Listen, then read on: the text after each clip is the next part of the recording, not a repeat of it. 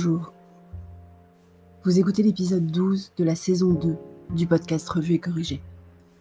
Cet épisode est tiré d'un billet du blog publié le 15 septembre 2020 et s'intitule Ça sert à quoi tout ça? Ne me demandez pas de vous suivre. Vous l'avez la référence?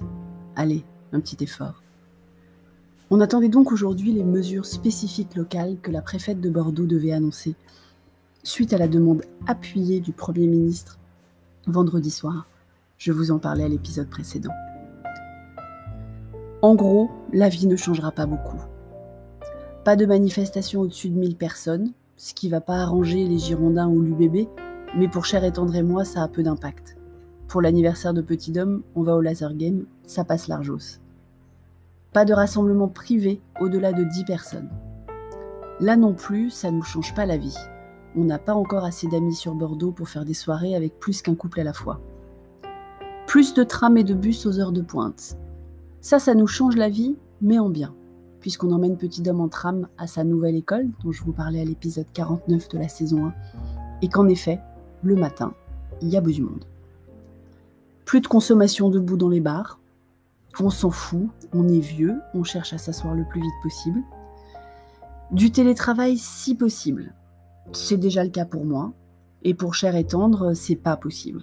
On n'a pas encore trouvé la bonne façon d'enseigner le tennis en visioconférence. Suspension des fêtes étudiantes et des sorties scolaires. Pour les fêtes étudiantes, Petit Homme est trop jeune et nous trop vieux. Pour les sorties scolaires, le directeur avait prévenu que ça serait évité tant qu'on n'avait pas plus d'infos. Donc ça n'annule rien en fait. Fermeture des vestiaires dans les équipements sportifs. Il n'avait pas rouvert dans la salle de gym de chair et tendre, donc il ne perd rien. Meilleure organisation des tests. C'est Anatole qui va être content, je vous en parlais à l'épisode 8 de cette saison 2. Même si elle ne dit toujours pas comment on va faire, comme le Premier ministre. Nous ne sommes donc pas impactés parce qu'on a quand même eu très peur qu'elle empêche les Bordelais de sortir à plus de 100 km de la ville. 100 km, c'est pour être sûr que les Bordelais de souche puissent aller dans leur résidence secondaire sur le bassin, de la Cano à Biscarrosse. C'était une des nombreuses rumeurs, et ça nous aurait pas vraiment arrangé rapport à nos déplacements professionnels sur Paris. Mais je pensais bien que la SNCF n'allait pas laisser faire ça. Les Bordeaux-Paris sont à peu près pleins et donc certainement rentables. Et à part ça, je n'étais pas la seule à m'indigner de l'annonce du maire de Bordeaux sur le sapin de Noël. Vous vous rappelez? Je vous en parlais à l'épisode 11. Une pétition a été lancée et le maire est en train d'adoucir sa décision et de parler d'une consultation locale. J'y crois moyen, parce que je pense que sa consultation va porter sur ce par quoi on remplace le sapin, pas sur l'enlèvement du sapin.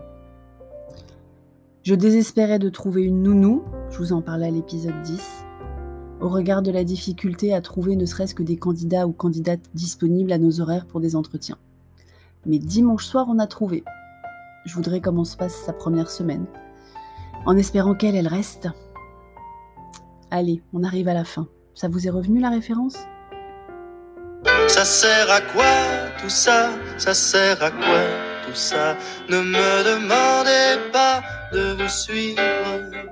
Ça sert à quoi tout ça? Ça sert à quoi tout ça? Il nous reste si peu à. C'est pas sa chanson la plus gaie, j'avoue. Mais je voulais pas être la seule à qui ça trotte dans la tête. Merci de m'avoir écouté. Si vous écoutez sur Apple, surtout, surtout, laissez un commentaire avec vos 5 étoiles. Et sur toutes les plateformes de balado-diffusion, abonnez-vous et partagez. À bientôt.